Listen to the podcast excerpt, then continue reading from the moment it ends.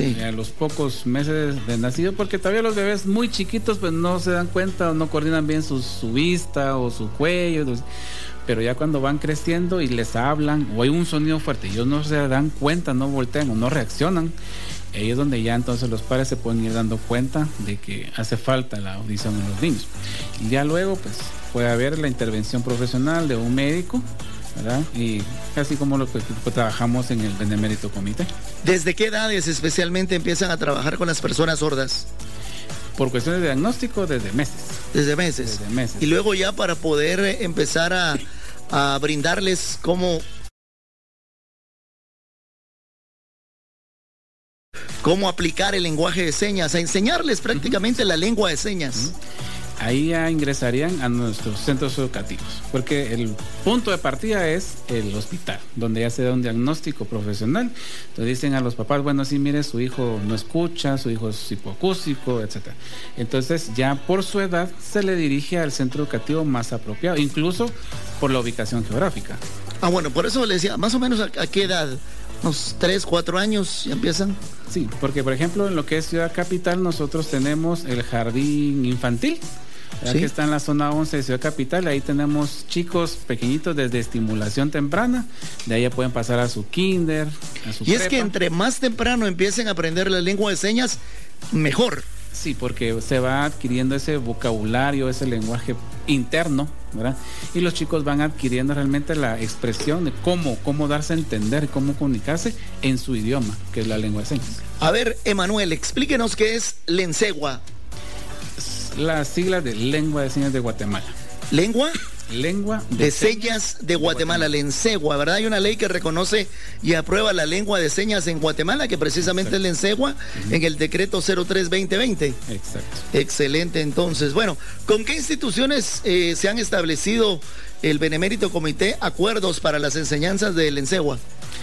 Eh, hemos trabajado tanto en lo que es la iniciativa privada como pública en lo que es lo privado, pues podemos eh, trabajar con, hemos trabajado con GIT Continental, hemos trabajado también con lo que es Empresa Eléctrica de Guatemala, eh, con Walmart, ¿eh? que son empresas que tienen esta, esta aprendizaje de la lengua de señas precisamente porque participan de la inclusión laboral de personas sordas. Ahora en lo que es el sector público hemos trabajado con Municipalidad de Guatemala, Municipalidad de Frejanes, el Ejército de Guatemala, la Policía Nacional Civil, la Universidad de San Carlos. Qué bueno, y siguen trabajando. ¿Y cuáles son las recomendaciones del Benemérito Comité Pro Ciegos y Sordos de Guatemala para la sociedad o para que la sociedad conozca y aprenda pues este lenguaje de señas o la lengua de señas? Lo primero es ser conscientes, ¿verdad? De que no todo el mundo se comunica igual que todos. No todos nos comunicamos de, la, de manera verbal. Así que necesitamos tener la conciencia de, bueno, él me quiere dar, una, una, dar a entender una idea. Así que yo sí. necesito entenderle. Ah, bueno, ¿y qué tanto se puede eh, desarrollar la lengua de señas? ¿Hasta qué punto se puede llegar una persona a poder comunicarse y que se le pueda entender? Llegar al punto de poder incluso ser un intérprete, por ejemplo. Wow, ser un Porque, intérprete. por ejemplo, nosotros podemos ir estudiando un nivel básico, intermedio y avanzado. Eso es para ir aprendiendo, adquiriendo el, lenguaje, la, la, lengua, el conocimiento del idioma. Pero ya el contacto directo con la comunidad sorda, el interactuar, comunicarnos, ahí es donde ya nos vamos soltando, perdiendo el miedo especialmente.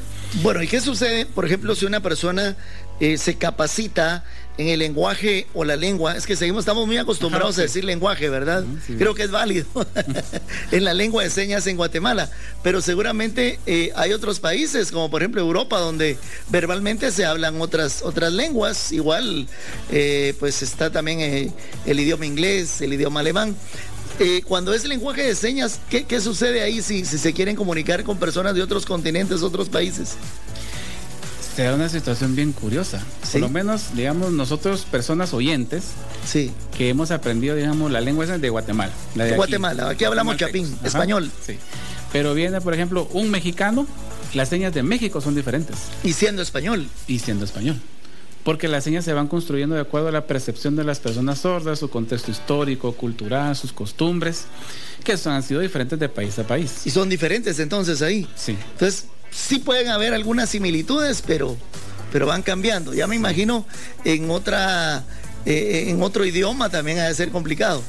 También. Bueno, tremendo. Bueno, ¿tiene eh, la institución Lensegua alguna base legal para su uso y promoción? Nacionalmente tenemos la ley que reconoce y aprueba la lengua de Guatemala, que es el decreto 03-2020, sí, que lo, aprobaron semanitas antes de la pandemia, antes de que nos encerraran. Sí, sí. Eh, pero eh, a nivel internacional también tenemos lo que es la Convención sobre los Derechos de las Personas con Discapacidad, que fue creada por la ONU y fue ratificada por el gobierno de Guatemala en el 2008. Y esta convención pues es un paraguas mucho más amplio y ahí se garantiza el acceso a la información de acuerdo a las necesidades de cada persona, que en este caso sería la lengua de señas para los sordos. Bueno, ¿y cuáles son o cuáles han sido las acciones del Benemérito Comité Pro Ciegos y Sordos de Guatemala para desarrollar lo que indica este decreto?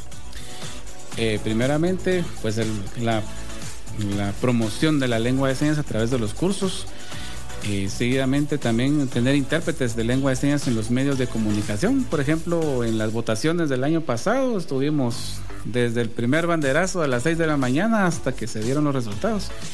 Y ahí las personas solas pudieron entender, ¿verdad?, qué es lo que estaba pasando con las votaciones. ¿Cuál es la estadística eh, en nuestro país de personas con sordera? oficiales no existen. No. Pero de acuerdo a lo que nosotros como institución tenemos por nuestros centros educativos, los hospitales, eh, los programas de prevención, eh, podemos calcular más de 100 mil personas sordas en Guatemala. Sí, es un número alto, ¿verdad?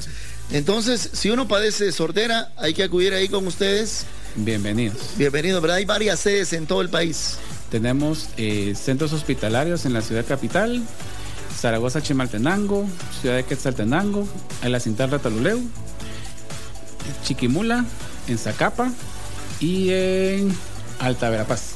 Perfecto. ¿Cómo les encontramos en las redes sociales? En lo que es Facebook, pues nos encuentran como Comité Pro Ciegos Sordos. Y también en Instagram, en X, que ahora se llama. Sí. Ahí nos pueden contactar. ¿Y el teléfono sería? Ah, bueno, el teléfono del PBX lo podemos encontrar también en redes sociales. 2382-1800. 2382. 1800. Es importante, ¿verdad? Por si tienen algún familiar que padezca de esta limitación de auditiva y poder llevarlo a, a recibir este apoyo y aprender también la lengua de señas. Bienvenidos, estamos para servir. ¿Algo para ir finalizando? ¿Algo más que agregar? Pues algo muy importante, ¿verdad? Nosotros como Benemérito Comité Producido Solo de Guatemala somos una institución privada sin fines de lucro y nosotros nos sostenemos a través de la famosa e histórica Lotería Santa Lucía. Sí, verdad que todos, más de alguna vez hemos comprado un cachito por ahí. Sí, entonces el 14% de los de la venta de la lotería es lo que nos, nos sostiene. Así que pues invitar a toda la sociedad que sea partícipe de este proyecto del Benemérito Comité a través de la compra de Lotería Santa Lucía y pues agenciarse de algunos centavitos extras que no caen mal, por lo menos unos eh, dos millones. Sí, ¿verdad? Excelente labor, licenciado Palacios, don Emanuel Palacios, gracias por su visita aquí en TGW, siempre le esperamos, estamos a la orden y lo importante es informar a la población.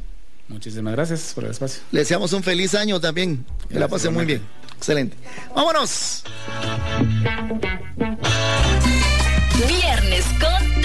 Por TGW 1073. La